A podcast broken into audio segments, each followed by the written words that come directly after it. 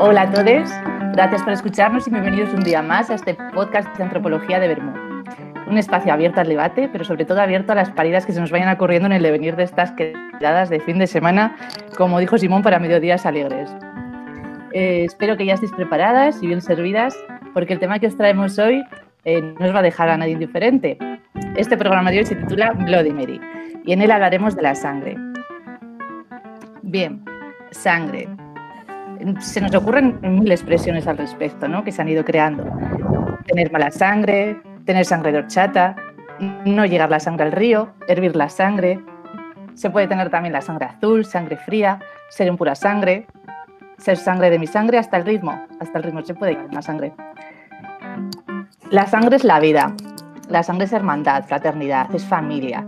Simboliza la unión de grupo, pero no es la única unión que se da en sociedad. Como antropólogas, hemos de decir que no siempre las uniones de sangre o hereditarias son más relevantes que las uniones por alianza. En sociedad, importa más la sangre, el elemento innato, lo ligado a lo biológico, a lo natural, que la alianza de, eh, mutuo acuerdo, construida, socialmente pactada, creada en definitiva. Nos ha parecido muy interesante hablar aquí de la sangre hoy, así que voy a presentar al resto de parroquianos que hoy acuden a Toten y Bermú y empezamos. Bueno, estamos con Álvaro, entrenador Pokémon, Simón, aspiradora de... ¿Qué tal, Simón? Javier, ministro de la muerte y yo misma, una becaria precaria y eterna Rumi. Bien, ¿qué os parece si empieza Álvaro? ¿Qué, qué nos has traído hoy? Bueno, eh, para poner un poquito en contexto, así, eh, como vamos a hablar un poquito de lo que viene siendo distintos tipos de sangre y tal, vamos a hablar también un poco de lo que viene siendo lo que se alimenta, ¿no? Vamos, yo os vengo a hablar hoy un poquito sobre los vampiros. Su dieta, señor Renfield, es repugnante. En realidad es perfectamente nutritiva. Verá, cada vida que ingiero me devuelve la vida.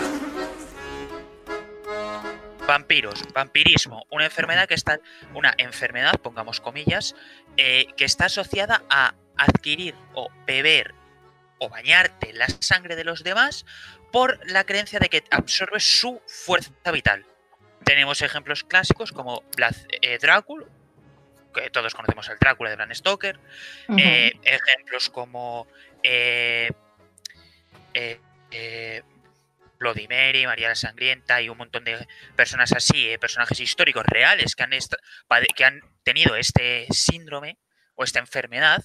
Luego ya veremos a ver en lo que decidimos qué es, porque yo os lanzo una teoría el término del vampirismo, del vampiro como tal, que se absorbe, que absorbe la sangre para absorber esa energía, o que chupa la sangre, eh, solamente se da en Europa. Solamente se da en Europa.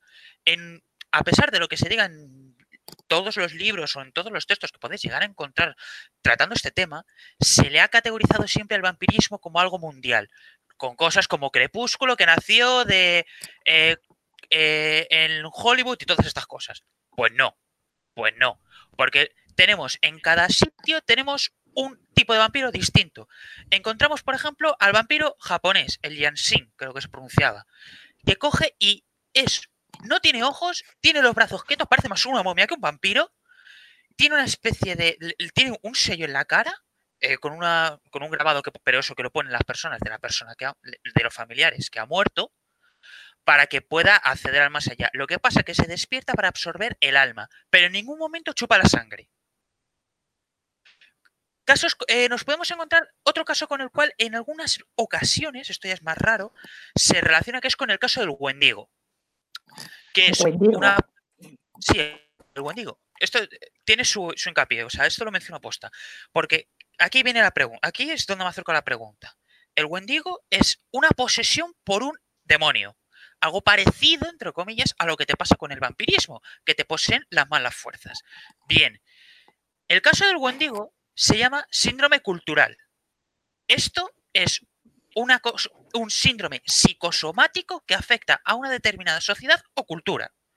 Por eso, por eso he dicho al principio que en el caso de los vampiros se considera que es mundial, cuando es mentira. porque a las pruebas me remito. El caso de los vampiros japoneses no se parece nada a los vampiros eh, a los vampiros europeos. Los vampiros africanos o los vampiros americanos, el caso del vampiro americano, lo más parecido que podemos encontrar, pues así, el caso del Wendigo. Eh, para que os hagáis una idea, yo os lanzo esta pregunta. Eh, ¿Consideráis? Yo personalmente considero que no, que no debería de etiquetarse el el vampirismo como que no es un síndrome, o sea, que sí que lo es, porque a fin de cuentas solamente afecta a lo que es la sociedad europea. Luego, cosas como lo de Hollywood y Crepúsculo, pues siendo justos por el tirón que tuvo obras como Bram Stoker con Drácula y casos anteriores, porque hay casos anteriores ahora mismo eh, que si alguien quiere, necesita o quiere indagar en ellos, lo puedo buscar porque los tengo apuntados por ahí. Eh, yo, eh, lo que os digo, o sea, ¿Qué opináis vosotros? ¿Los vampiros son o no son un síndrome cultural? Uf, que, no, me, venía preparado para este nivel de ¡Sorpresa! Para, este nivel de debate. Pensaba que me iba a valer con soltar cuatro fricadas sobre,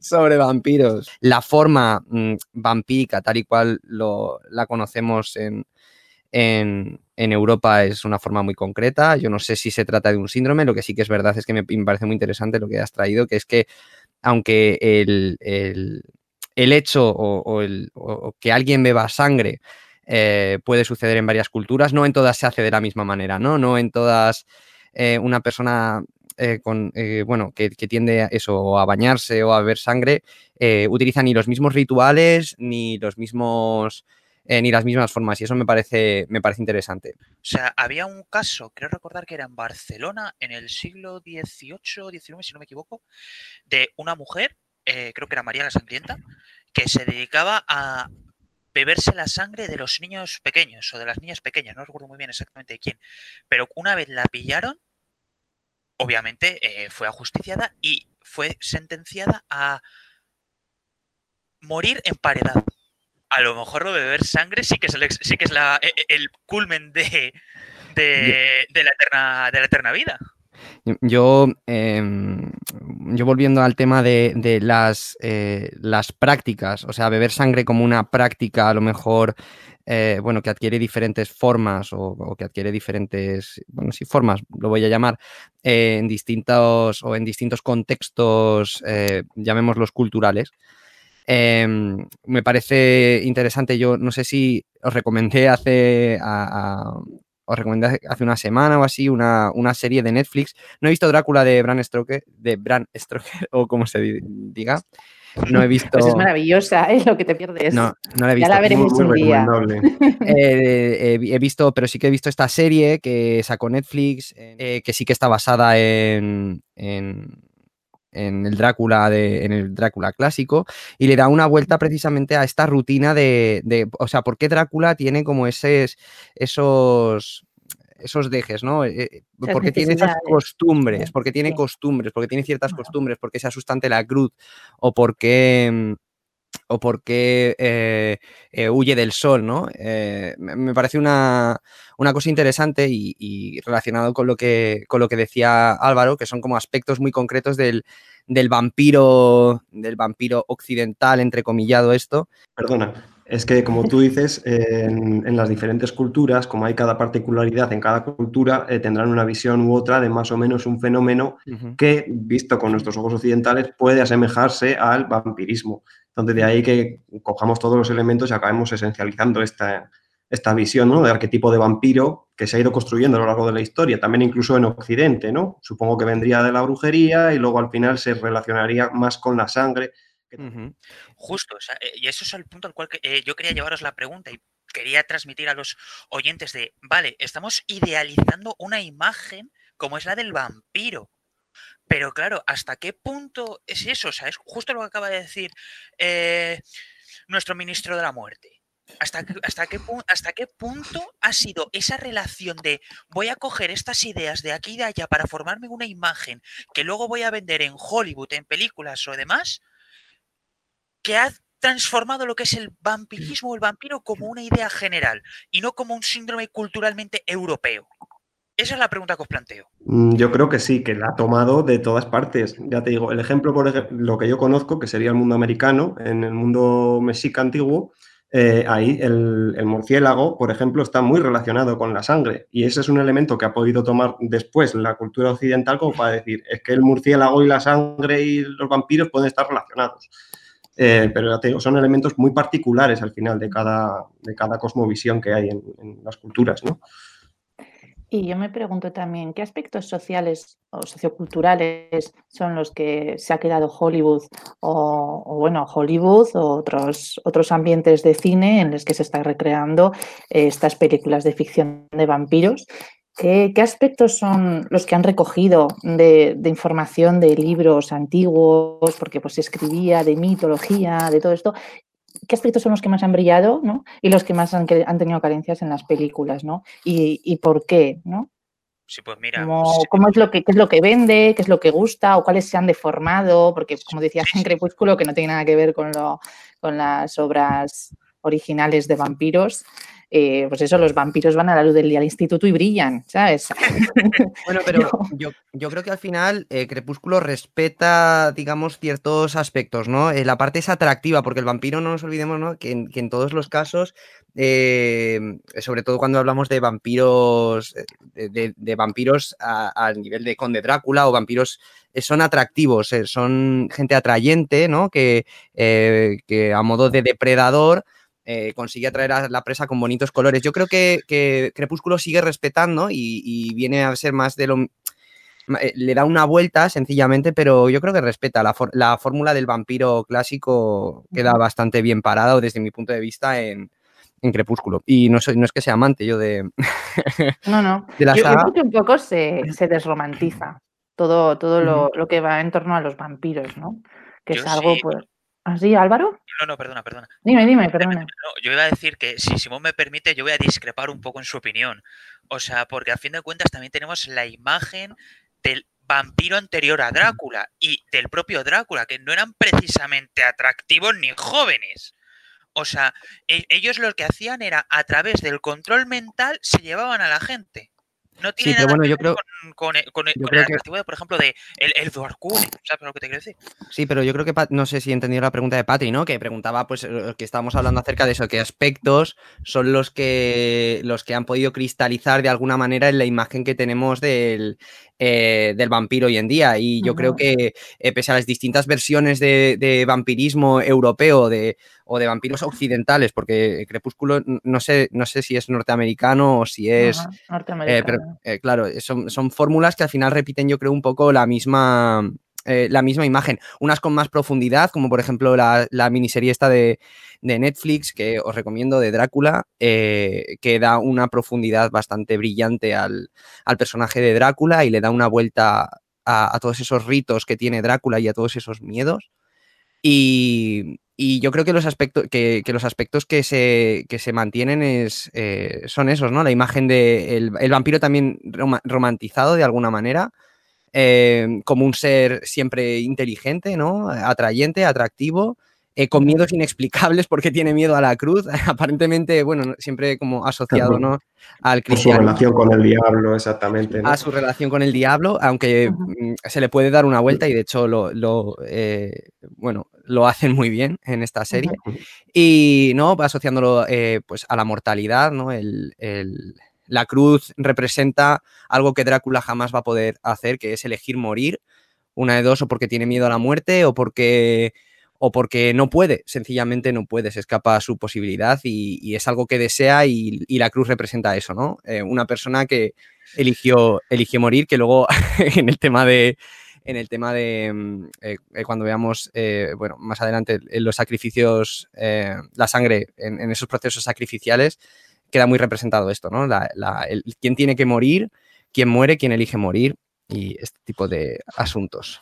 Sí, pero justo eso es a donde lo quería llevar yo, Simón. O sea, porque la, o sea, la pregunta de Patri de qué se ha idealizado con Hollywood, qué aspectos han cambiado, qué tal. O sea, a mi parecer, uno de los aspectos que se ha idealizado precisamente con esta adaptación cultural, llamémosla así, de el vampiro a la escena del cine para hacerlo atractivo al público joven, es hacia donde más está llevado, es coger y poner personas que sean atractivas, ya sean masculinas o femeninas.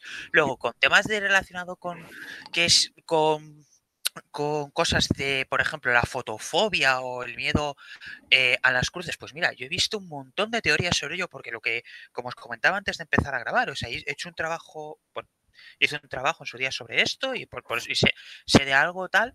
Eh, hay muchísimas teorías, pero por ejemplo, a mí, una de mis teorías favoritas no tiene nada que ver con lo que estuve leyendo, sino con una película que me gustaba de pequeño, de que no, e, es curioso, es curioso. O sea, yo la recomiendo. O sea, es eh, El Bibliotecario. O sea, no sé si la habréis visto. No, no, no, no. Os las recomiendo la saga del Bibliotecario porque son buenísimas, porque te tratan la.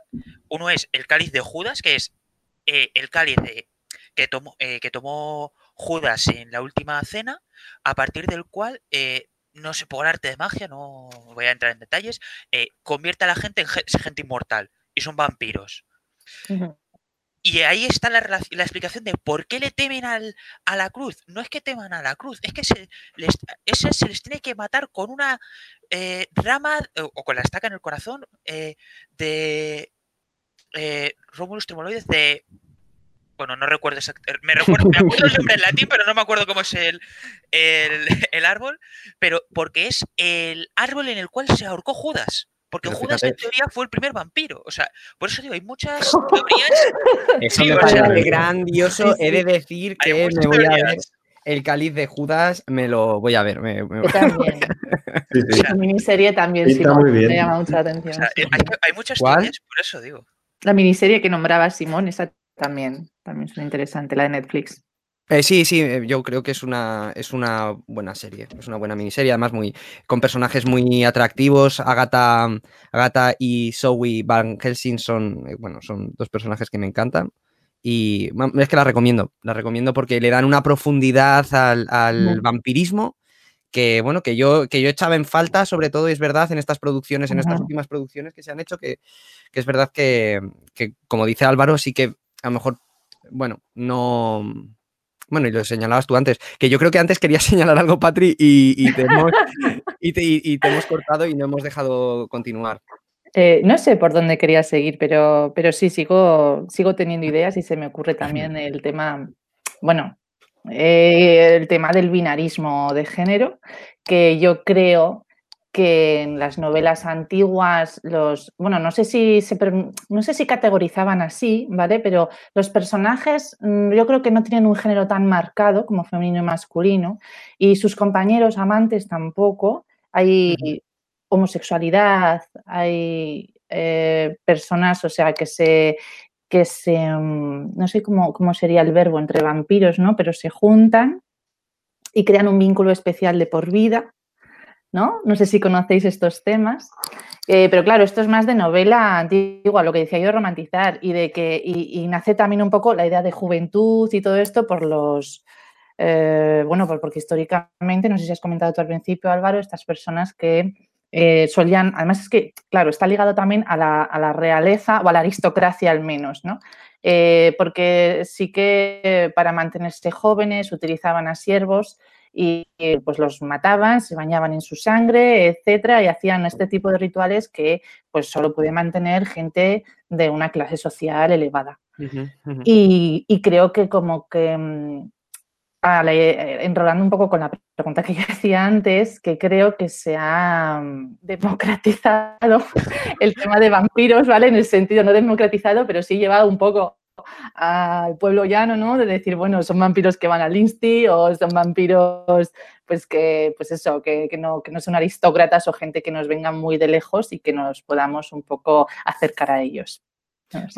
pero, pero fíjate que es curioso lo que comentas y es que al final, eh, no recuerdo muy bien ahora, he de decir que no recuerdo muy bien eh, los personajes de Crepúsculo, eh, pues salvo el hombre lobo, que en su momento, bueno, yo me parecía una persona muy atractiva. Yo cuando era, yo cuando era más joven decía, madre mía, qué hombres lobos, ¿no? Que, eh, qué percal. Los hombres lobos de, la reserva eran todos. Además, tienen una, ligazón, tienen una ligazón con eso. A mí me parece bastante interesante que lo hayan ligado así, ¿no?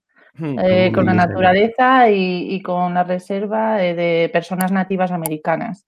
¿Sabes? que tienen como mucho que ver, aunque no sé si lo han descontextualizado y seguramente haya una crítica gordísima en la película por parte de estas comunidades, la verdad.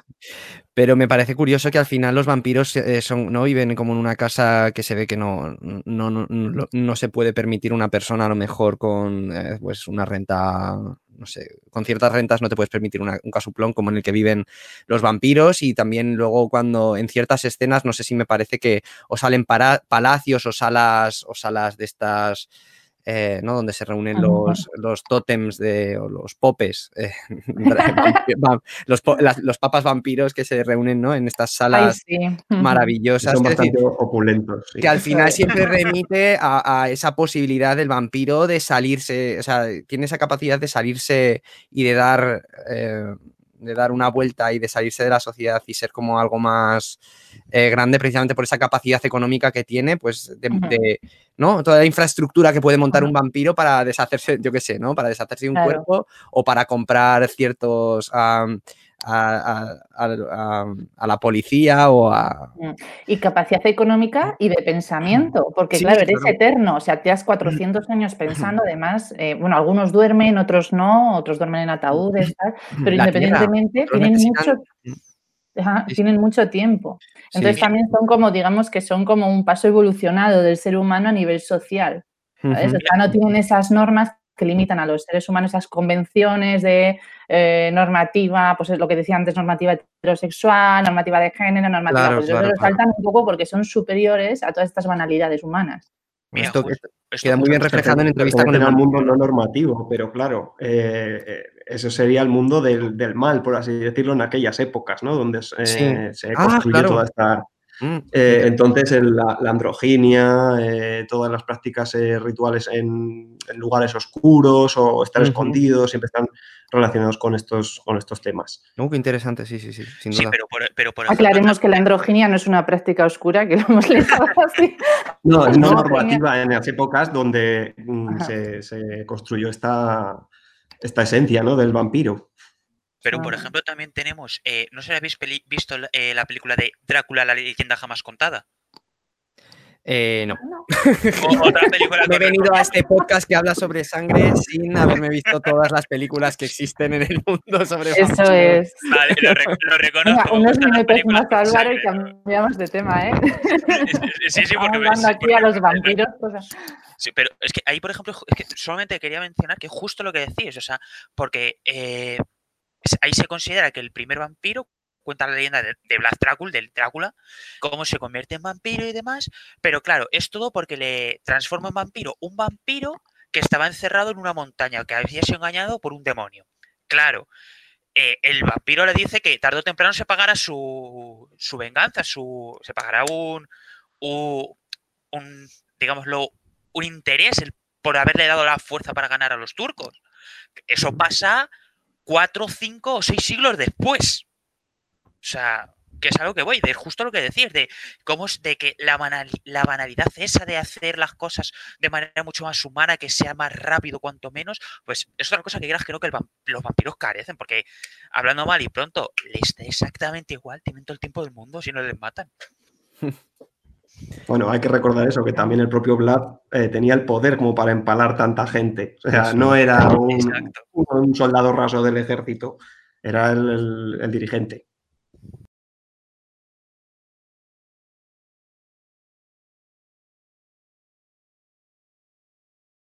Pasamos igual a un tema de sangre más ligado al cristianismo.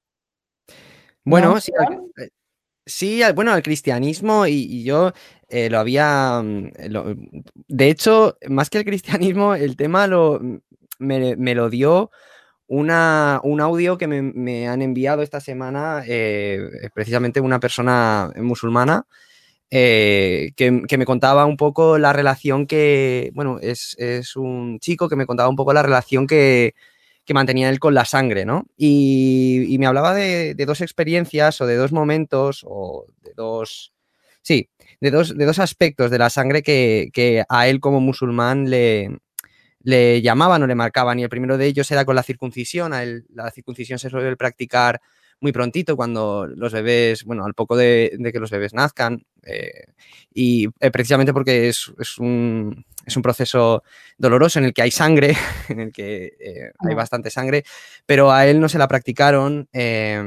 Eh, nada más nacer, sino que lo hicieron ya cuando tenía eh, más edad. Entonces, bueno, pues los, padres y los familiares montaron pues una, suerte de, no engaño, pero digamos un escenario en concreto, un escenario para que tanto él como los primos que, iban a, que, iban a, pasar por ese proceso se sintiesen un poco más cómodos, les dieron, les llevaron a un restaurante con, su comida favorita, les dejaron pedir sus platos favoritos, etcétera.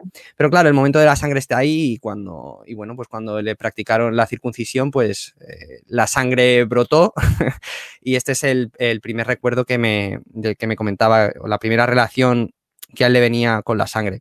Y luego le comentaba eh, que una cosa muy interesante y es que el segundo aspecto de la sangre que a él le, que a él le atraía era eh, la sangre sacrificial, que para él era un momento alegre. Eh, pese a lo que, bueno, tradicionalmente incluso a mí, ¿no? Eh, cuando, nos, cuando nos hablan de sacrificios, de sacrificios animales, nos, nos, puede chocar o... Esto, ¿no? Él, por ejemplo, hablaba de, esa alegría, ¿no? En, esas festividades, porque al final son sacrificios que se hacen en, bueno, pues, pues, en fiestas concretas, ¿no? En, en, momentos marcados del calendario y, y él se sentía, cuando, cuando me envió el audio, una, la coletilla que me puso fue, voy a quedar fatal con esto, pero para mí es un momento alegre, el momento del, sacrificio. Y él eh, eh, lo he interpretado, lo he interpretado, lo, me ha parecido, ¿no? Como que, que hay como una especie de eh, ya se está juzgando él antes de que, de que, lo pueda hacer yo. En ese momento me estaba dirigiendo a mí el audio y le respondí tranquilamente diciendo, no, no, no, yo lo, em, no, no, voy a juzgarte por esto, pero me, me, parece curioso, ¿no? El tema de que ellos ya saben que son juzgados em, por, este, por, este, por este ritual, ¿no? Por este sacrificio, ya se les... Y, mirando un poco, a raíz de que me dijese esto, mirando un poco en, en la red, eh, he estado viendo eso, ¿no? E incluso eh, desde, desde el propio eh, los propios musulmanes veganos están haciendo una campaña fuerte eh, en relación a, cambiar, em, bueno, eh, lo que hablamos el primer día en el primer podcast, que os recomiendo escuchar si no lo habéis escuchado, sobre la tradición. Y, hablando de esto, ¿no? De que las tradiciones no, hay que mantener todos los aspectos, y esto es un poco los argumentos que dan, sino que hay que mantener la, esencia y entonces evitar estos sacrificios. Entonces, me parece una, una propuesta de debate interesante el, el ver si, si, esta, si, esta, mm, si estos sacrificios, esta sangre ritual, porque digamos que la sangre, o sea, eh, al final derramar sangre inocente eh, se hace para, mm, eh, bueno, yo creo que en, todas las religiones abrahámicas van, estoy generalizando, pero es un poco para la remisión de pecados, por así decirlo, para limpiar eso. Es un, un animal, o sea, al final pagan eh, pagan justos por pecadores o pagan inocentes por pecadores y va un poco en esta relación. ¿Y por qué tienen que morir los, la pregunta es, eh, ¿tienen que morir eh, los cabritos o, los, o, los corderos? Em, por, porque, se, porque los pecados de los seres humanos sean perdonados. Bueno, es interesante y, y está ahí, es una cosa bueno, y, luego otra, otra, otro fenómeno que pasa también con este tema, que lo comentaba Patrick, que, comentábamos Patrick el otro día, es que políticamente también se, está, se ha trabajado, ¿no? Se prohibió por insalubridad, el tema de la insalubridad se, prohíben, se prohibieron en, varios sitios, en varios lugares de España, se prohibió precisamente celebrar estas fiestas bajo la excusa o bajo el pretexto real o, o, bueno, inventado de que, de que mm, de que era una fiesta eh, insalubre, a pesar de que eh, los medios que se desplegaban para que, para, que los, para que, los animales estuviesen bien cuidados, tanto en su momento, en su estado vivo como en su estado eh, ya muerto, pues eso no, aquello no se desmadrase. Pero bueno, no sé, ¿qué, os parece? No sé si tenéis algo que comentar con respecto a este tema. A mí me parece genial. Y Javier. La verdad, me, parece genial que se, se, vayan modificando estos rituales por parte de, la propia comunidad. ¿no? Las religiones, yo siempre lo pienso, no son estáticas, son dinámicas, tienen que ir cambiando poco a poco, modificándose dentro de sus propias creencias. ¿no? Eh, en, concreto, estas religiones son bastante dogmáticas en el sentido de que el dogma se lleva muy a rajatabla. Eh, pero ese, ese, tipo de avances, de cambios, a mí me parecen, me parecen muy bien. Yo todas las religiones creo que son dogmáticas, ¿no? O sea, no es este tipo de religiones, todas tienen su dogma. Y yo no sé si el cambio, yo no niego el cambio porque es cierto que nada, nada permanece, pero que el cambio sea propuesto por gubernamentalidades, pues yo no sé si apoyarlo del todo. Y, es de, y además, eh, gobiernos que, no entienden ese tipo de religión, que no. Y, más que nada, que son políticas eh, que no contemplan para sus propias religiones o las propias religiones que siempre han estado en sus estados. Entonces, creo que son políticas que se llevan a cabo pues porque son personas ajenas, son personas migrantes que, están haciendo una práctica que tú no consideras que sea salubre porque tú estás eh, categorizando, estás creando una, categoría de salubridad que nada que ver tiene con la realidad, porque dudo mucho que esas familias eh, puedan padecer algún tipo de enfermedad derivada de haber matado a un animal y secarlo y, comerlo. ¿no? no lo sé, ¿cómo lo veis? Pero tiene que ser gente de, dentro de la propia comunidad eh, religiosa la que haga el cambio, no una política externa de unos gobiernos que además mm, en, algunos casos son confesionales, ¿no? Sí, pero en eso que ha dicho Patri, yo ahí discrepo un poquito porque sí que es cierto que hay algunas enfermedades que sí que se pueden transmitir por, por tema de la sangre, ya sea por estar expuesto a sangre, por ingerir sin querer sangre o por haber tocado la sangre. O sea, hay enfermedades que hay que tener presente eso, con lo cual en esa parte lo respeto. También hay que reconocer que yo no sigo ningún tipo de religión que siga esto. La única religión que yo sigo es la del dios Arceus. Eh, las cosas como son. Aquí he, metido, aquí he metido la poca referencia porque si no iba a estallar. Eh, y, pero en general sí, o sea, a ver, ¿Las religiones son dogmáticas? Pues sí, yo en ese sentido opino igual, pero claro, volvemos a lo que ha dicho Simona antes de, del de lo que hablamos en el primer capítulo del podcast. Al fin de cuentas, esto es un poco de tradición y cultura, cómo se van modificando las tradiciones y las culturas asociadas a. Porque, por ejemplo, claro, antes matar 20 ovejas de ganado o 20 cabras, pues mira, me da igual, pero claro, ahora viene la mentalidad más ecologista, la mentalidad más vegana, más, animalista, y que te dice, oye, que ¿por qué las tienes que matar? Si tienes que utilizar su sangre, pues utiliza una sangre sustitutiva que sea igual que la sangre de el animal que quieras sacrificar, o no lo llegues a sacrificar, o sea, porque claro, eh, esto lo, eh, lo, vi, por ejemplo, en el caso de las personas humanas, si no recuerdo mal, creo que una persona humana puede sangrarse, puede sangrarse, perdón, unos 5 litros de sangre antes de morirse. No estoy enfermo, es que hace poco me he visto las películas de Saúl. quiero, recalcar eso. al parecer. Yo, quiero recalcar eso, pero es a lo que voy. O sea, que también, por ejemplo, puede hacerse con las ovejas o con las cabras. Les haces un pequeño corte en las patas, o en las patas, en, las, lo que viene siendo en el muslo, en una zona en la cual no vaya a sufrir demasiado el pobre animal, eh, y saca su sangre. En caso de que sea necesario tener ese tipo de sangre. Yo a mí. Pero si puedes usar un sustitutivo. Eh, a mí, eh, fíjate, es difícil. yo creo, como persona, como persona creyente, yo creo que es difícil. bueno, no soy musulmán, como persona creyente cristiana, creo que, hay difícil solución a esto, ¿no? los cristianos, em, claro, vemos la sangre. Bueno, no sé si conocéis, a lo mejor no la, bueno, posiblemente no, la cita de, la cita de, eh, de Hebreos 9.22 que dice, bueno, que Pablo escribió en la, en la carta que, me la sé de que, Pablo escribió en los Hebreos y que dice, que dice que según la ley casi todo es purificado con sangre y sin derramamiento de sangre no hay perdón o no hay remisión de pecados es decir, es difícil solución eh, eh, para las religiones que tienen arraigada la idea de pecado eh, prescindir de la sangre. El cristianismo tuvo que derramar la sangre del Hijo de Dios para, que, para dejar de hacer otros sacrificios. Entonces, es difícil la solución de o los judíos, por ejemplo, que no hacen eh, sacrificios, pero eh, creo que porque no tienen templo para hacerlo y porque los sacrificios se tienen que hacer en el templo. Si tuviesen templo, a lo mejor también continuaban haciendo eh, sacrificios y, ofrendas de sangre, ¿no?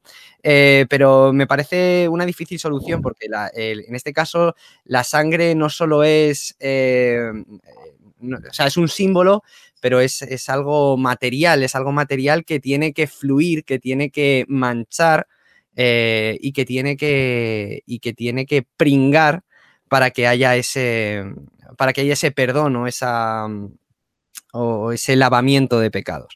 Entonces, pues, ah, lo comentaba antes de empezar el podcast también, que hay un montón de, por ejemplo, en, en, la tradición evangélica, que bueno, que es una religión no voy a decir nueva, pero en comparación con, otras religiones como el judaísmo o como el cristianismo o como el propio islamismo, que es un poco más reciente, el evangelismo es, es, muy niña. Se creó ayer, efectivamente. Eh, pero hay muchas canciones eh, que, hablan, que, hablan sobre eso, sobre la sangre y sobre la sangre como algo, ¿no? Algo que puede parecer tan macabro, eh, toma un aspecto bonito de agradecimiento y, y entonces veo muy difícil, no sé, desde el punto de vista cristiano, eh, intentando, intentando entender, haciendo ese salto, ¿no? Eh, intentando entender eh, por qué se deben hacer sacrificios o porque es, es un momento de felicidad para, para bueno, para personas que practican otras religiones. Veo difícil, veo difícil la solución de prescindir del derramamiento de sangre, pero que se puede hacer desde luego, pero tiene que ser algo que cristalice, ¿no? Al final la tradición cristaliza, las nuevas formas cristalizan y hay que dar tiempo, hay que hacerlo con, con paciencia y por supuesto no, no, tiene que ser a través de políticas, de políticas públicas o de políticas o de, o de instituciones exteriores que impongan una determinada... Son ciegas, no, no creo que estén respetando eh, bueno, la tradición como habría que respetarla a lo mejor. No, y respecto a la, a la primera pregunta que planteaba Simón, ¿qué responderías tú mismo? La primera pregunta que has realizado en torno a, eh, casi resultaba especista, ¿no? O sea, antiespecista más bien, de por qué los pecados humanos eh, los deberían de pagar. Ah, sí, yo no tengo. Ha resultado un poco así, por eso le, estaba dando ah, ahora y no sé. No, tengo. No, es una, es una pregunta que yo creo que que puede ser, em, o a lo mejor a mí me parece que puede estar, em, que nos podemos hacer cualquiera, ¿no? Eh, con, la, con, la, imagen que tenemos ahora de los animales y de, y de, lo que es la inocencia, ¿no? ¿Por qué tienen que pagar animales? No, yo no respondería nada, lo planteo como un globo sonda, realmente, em, realmente, eh, es, vuelvo a decir, hay difícil solución para, para o sea, no, sé cómo saltar por encima del dogma para que no haya derramamiento de sangre eh, y que haya remisión de pecados. Mm, eh, creo que, es que eso solo lo pueden establecer los que establecen el dogma, cambiarlo. correcto. que son los propios creyentes los que van creando la religión y desarrollándola. Y yo personalmente, claro, yo personalmente puedo emitir, puedo emitir mi juicio de decir que yo no creo que tengan que pagar eh, inocentes, ¿no? Pero incluso, incluso como creyente, eh, como creyente en el, no en el cristianismo, pero sí en el Dios cristiano y en y, bueno, y creyente en la tradición cristiana, digo, claro, yo tengo la suerte de que, de que ya de que, el, de que el gran sacrificio está hecho. Yo, yo no tengo que hacer más sacrificios. Entonces es, es muy cómodo ahora emitir un juicio de valor y decir, no, es que esta gente que qué inmoral es, eh, oh. espiando, sus pecados a través de, la muerte de animales. No, es que yo ya lo tengo hecho. no, entramos a juzgar los sacrificios que se realizan ahora o los sacrificios que se realizaban antes, que de eso igual nos puede hablar más el ministro de la muerte, que viene a hablar de sacrificio, ¿no? También, como Simón. Bueno, yo, os voy a hablar un poco de, los sacrificios en el, en el mundo azteca, ¿no? Eh, y del papel que tenía la sangre. Pues la sangre al final es un elemento que puede ser muy central en algunas creencias y, como acabamos de decir, muy difícil luego de, sacar esas, esas, propias creencias respecto a este elemento. ¿no? Eh, la sangre en el mundo azteca, en el mundo náhuatl, eh, tenía dos aspectos, por así decir. Un aspecto sería el aspecto más médico, un aspecto más natural y otro más sobrenatural, de ligazón con lo divino. Eh, hay dos palabras para mencionar la sangre, de hecho, en náhuatl. Una es estli, que sería esta sangre más de manera biológica, y la, otra palabra sería chalchihuatl, que sería líquido precioso, eh, que sería la sangre divina. Claro, en la cosmovisión azteca eh, tenían claro que, estaban viviendo como en la quinta edad de las que habían sucedido desde el principio de la creación. Eh, cada edad acababa con un cataclismo. A una edad se lo llevan una inundación, a otra edad acaba con, eh, cayendo fuego del cielo. La edad en la que viven los mexica, en el siglo XVI, consideran que es la edad del quinto sol. Ha habido cuatro anteriores y están en el quinto. Y ese quinto sol y la propia humanidad han sido creados gracias al sacrificio de los propios dioses aztecas, para crear a la propia humanidad y la propia esencia, la propia vida, ¿no? Entonces, esto es lo que liga al, al al líquido precioso, con el ser humano, que son los propios dioses los que se sacrificaron primero y ellos ahora carecen de sangre, hay que dársela y la más especial precisamente es la sangre humana. También se le puede dar sangre de, otros animales, de sacrificar pues, codornices, por ejemplo, o algún o perros, también se les pueden sacrificar a las deidades aztecas, pero a ellos les gusta más sobre todo la sangre humana. De ahí la proliferación del sacrificio humano. La tierra y el sol eran regados eh, con la sangre de los guerreros muertos en batalla y también de los sacrificados en los rituales. De hecho, eh, estas concepciones sobre la sangre llamaron bastante la atención en el mundo occidental y en el momento de la conquista los, conquistadores y evangelizadores que nos contaban cómo eran esas culturas, generaron bastante este aspecto de la cultura azteca. De hecho, hoy en día se le tiene como una de las mm. culturas que ha habido más sangrientas mm. eh, y más dedicada a este aspecto de los sacrificios humanos. Eh, mucho de esto es mm, propaganda un tanto amarilla que, hicieron estos conquistadores y evangelizadores. Las cifras que ofrecen son realmente astronómicas. Eh, llega a haber un ejemplo que me acordaré siempre en una crónica, en el Códice Durán, nos dicen que una persona que era gobernante murió sacrificando gente. De, tanto que tenía que sacrificar, estuvo dos días sacrificando gente y murió sacrificando gente. El pobre la cae en el que era el utilizarán también metáforas, ¿no? Eh, entonces, claro. Claro ¿cómo va a morir esta persona sacrificando gente durante tres días seguidos sin parar? Pues bueno, tampoco eran las cosas así. Eh, yo estoy mm, prácticamente convencido de que sí que había como unos 18 sacrificios al año, eh, conforme al calendario azteca, que mm, cada mes, por así decirlo, de 20 días sacrificaban a una persona en honor al ídolo que era el patrón de ese mes y hay 18. No, no hay más eh, sacrificios al año. Y luego también cuando se efectuaba alguna guerra para conseguir cautivos para sacrificar cuando se iba a inaugurar un edificio muy importante, por ejemplo. El Templo Mayor de Tenochtitlan, cuando fue eh, inaugurado por el emperador Awisot, eh, trajeron gente de las guerras que había hecho Aguiso en los años anteriores y ya te digo, este es el momento en el que supuestamente murió sacrificando el, personaje que os he comentado. Eh, ese es sería la ceremonia mm, de mayor número de sacrificados que nos cuentan las crónicas. Miles, decenas de miles, las cifras varían de un, cronista a otro. Eh, llamó bastante la atención eso del sacrificio humano, sobre todo por extracción del corazón. Ya hemos dicho eso, los, los corazones se le daban a la Tierra y al Sol, principalmente para mantener ese sustento. Eh, el Sol, todas las noches, debía pasar por el inframundo y debía de, darle eh, sangre de la gente para que pudiera salir a la mañana siguiente. Eh, por otra parte, también tenemos eso, el autosacrificio que se podría hacer para mm, alimentar a estas deidades, ¿no? No solo el sacrificio del otro, el mm. sacrificio humano, sino el autosacrificio. hacerse un autosacrificio. claro, una cosa es matar a otro y otra cosa es sacrificarte a ti mismo. O sea, se, ya ves se suicidaban. Eh, se punzaban con unas espinas de maguey o huesos eh, en distintas partes del cuerpo. Claro, es que suicidar ya... Y se sacaban sangre, simplemente. Sangre que untaban en, papeles, en amates, o bien se pasaban varas por el agujero que se, se hacían en la lengua o, donde fuera. Y esas varas ensangrentadas luego las quemaban con copal, que es una sustancia como un incienso, para ofrendarlo a la divinidad.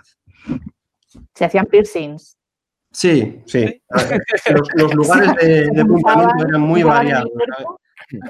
En las orejas, en las pantorrillas, en los muslos, en el pene, en la lengua, en todas partes se podían, las mejillas también. Era una sociedad además muy dada a las escarificaciones, eran un elemento de prestigio social. Claro, el llevar bezotes en, el labio o en la lengua, pues también en, o, en, o en la nariz, atravesando el tabique nasal, eran elementos de prestigio también.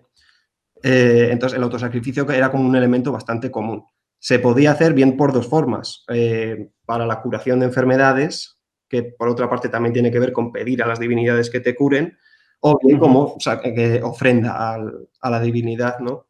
por ejemplo, como hemos dicho, con el sol, para que salga cada día.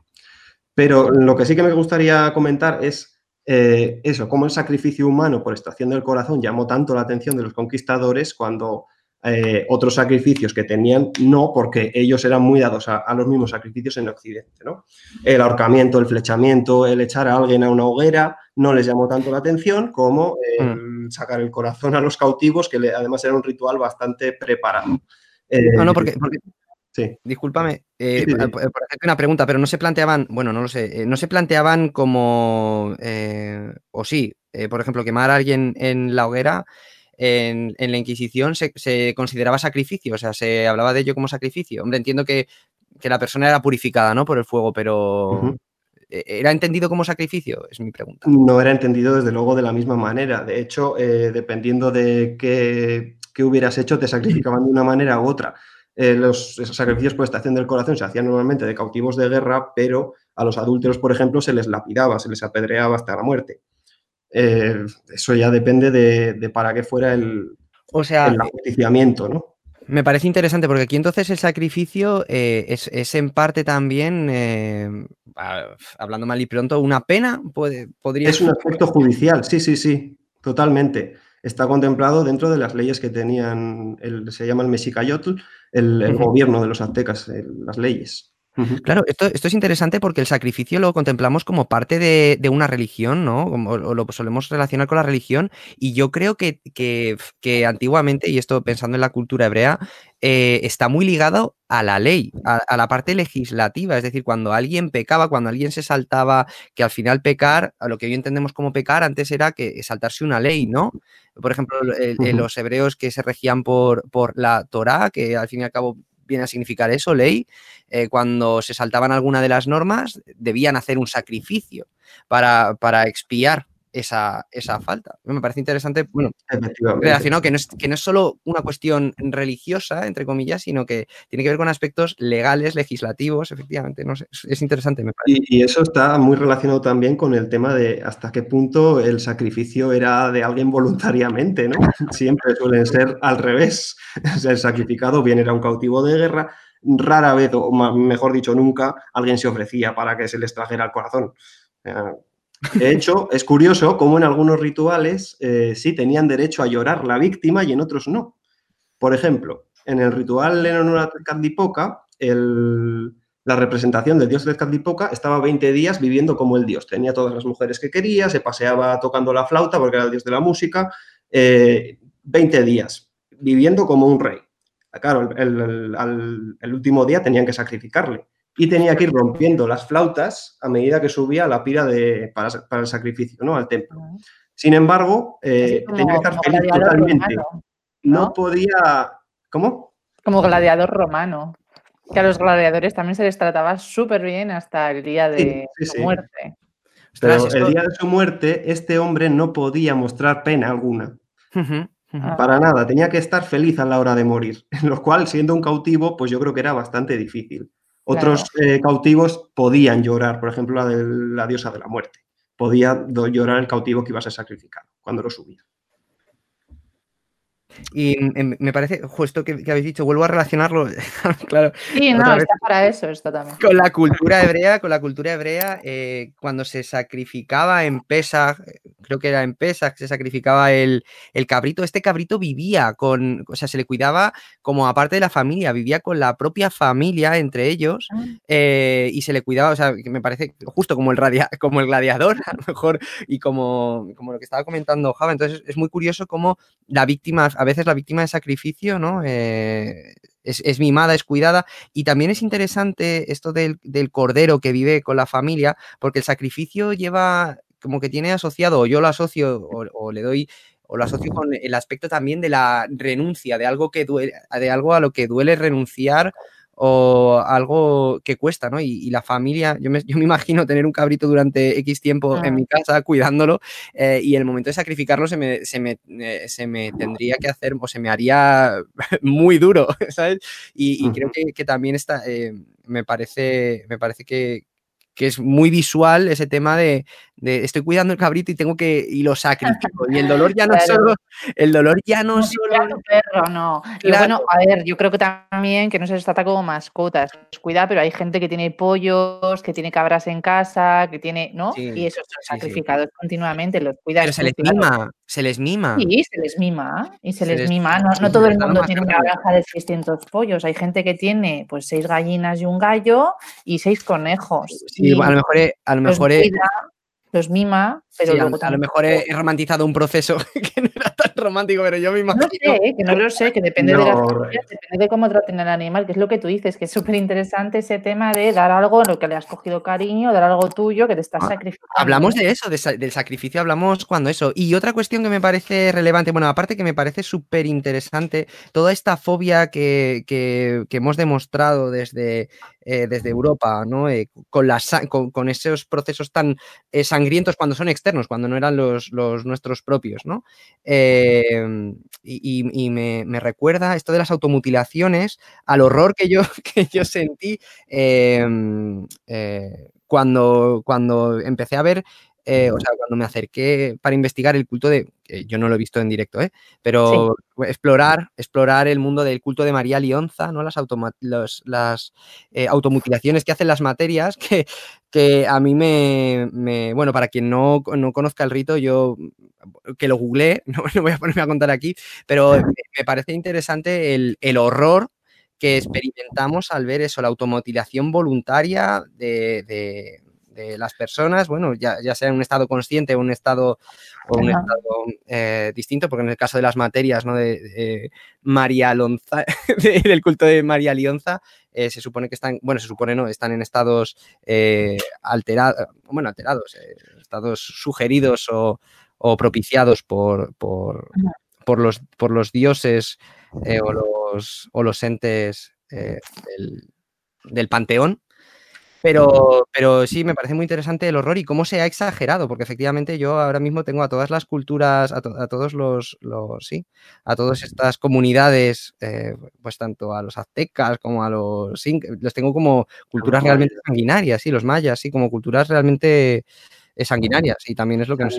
Y, y también eso, un poco de, de que, que le hacían mucho culto a la muerte, ¿no? Cuando en realidad hay ejemplos aquí muy parecidos de la misma época. La cuestión es eso, no hacer ese anacronismo de mirarlo con nuestra perspectiva actual, sino de intentar ver qué es lo que pensaban en aquella época los unos y los otros. Y cómo Podemos hacer eso, podemos.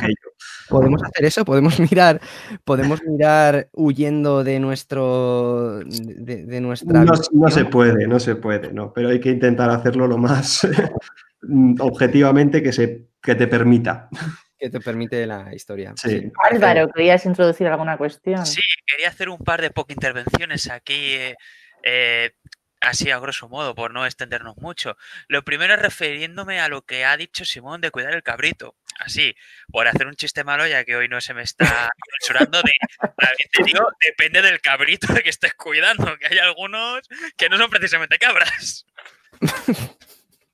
Eso es lo. Eh, Aquí, los- aquí hay que meter un Sí, hay que meter un badumchis, pero malo. bueno, eh, ya que no está Ana para censurarme, tengo que aprovechar. Eh, lo segundo, ya retomando un poco así el hilo de quitando chistes y demás, eh, es el tema de precisamente lo que estáis hablando justo ahora, de cómo se idealiza esa, esa imagen de los mayas sangrientos, de que son unos eh, asesinos que no paran de sacrificar gente, porque sí, porque les gusta la sangre y todas estas cosas que hemos estado comentando. Ha- haciendo un poco lo mismo que ha hecho Simón, relacionándolo con el tema que he dicho yo, que he comentado yo antes, básicamente es lo mismo, ¿no? Es como pasa con el caso del vampirismo, es una idealización cultural de la historia. Porque a fin de cuentas, la historia la hacen los vencedores. En este caso, ¿quién fueron los vencedores? Eh, sobre todo el Imperio Español. Eh, a fin de cuentas, lo que ellos querían eran que ellos eran los buenos y que tenían que masacrar a los otros porque eran unos sangrientos. Idealizaron esa idea de, vale, matan a 18 personas, a, eh, a 20 personas o a 18, no recuerdo muy bien el número, eh, al año. Pero claro, eh, vamos a ver, esto a fin de cuentas es una, es una práctica cultural religiosa. A fin de cuentas, o sea, es como también relacionando lo, lo que ha dicho Simón antes, es con lo que estaba diciendo Java, es como el dogma de su religión. A fin de cuentas, vale, se puede alterar hasta unos puntos, pero ¿hasta qué punto? Porque, por ejemplo, todas las películas que podemos encontrarnos actualmente sobre la generación maya, o bueno, todas no, pero una gran parte, eh, no son fieles a la verdad y son más fi- fieles a ese hecho idealizado por Hollywood de son unos asesinos, están matando todo el día y cosas así. Sí, eso he de decir que ha pasado dentro de la propia ciencia histórica, ese tipo de creencias, cómo se han ido luego reflejando eh, en los distintos métodos de estudio. Por ejemplo, eh, en los años 60 y 70 del siglo pasado, eh, algunos estudiosos pensaban que, y comparaban a la cultura maya con los griegos, como totalmente pacíficos, son los que eh, generan el conocimiento, y a los aztecas con los romanos, mucho más pragmáticos y que son los que acaban ejecutando todas estas, esa, em, esa cultura, ¿no? Al final, Hacedores de guerra. la práctica. Eso es, más guerreros, más eh, dados al sacrificio, que es, que es también un elemento muy propio de la época, ¿no? Del posclásico, pero eh, esas visiones se han tenido siempre, y ya te digo, incluso dentro de los propios historiadores. Pero es que desde el minuto uno, eh, os voy a poner un ejemplo, la propia representación de la sangre cambió. Los aztecas tenían sus códices en los que representaban sus, sus rituales que había que hacer en determinadas fechas. Eh, y tenían una manera de representar la sangre, acotándola muy bien, perfectamente, sin esparcirla por todo el, el ritual, por así decir, en la imagen. Más tarde llegaron los europeos y esas mismas imágenes las llenaron de chorretones de sangre por todas partes para poner como sangrienta esta cultura. De hecho, tenemos ejemplos de directores de obras eh, que explican la cultura azteca, la región eh, azteca, a los evangelizadores en aquella época en las que les, les dicen a los pintores, meted más sangre. Hay Ajá. poca sangre aquí. Qué- qué- ¿Qué representación de la sangre? Porque ellos representaban la sangre quizás con, con un tipo de... Una Manchando lengua. todo, todo, todo el dibujo, Ah. nada de contorno ni, ni redondeado. La sangre azteca era el líquido precioso y acababa terminado en, en jade, en, con- en cuentas de jade y en conchas, porque también era un elemento identificado con el agua. Chalchihuat es- significa el agua preciosa. At es agua. Los españoles hicieron ahí un poco, eh, hicieron de Tarantino un poco, ¿no? Que se vea que la Sí, totalmente. brote.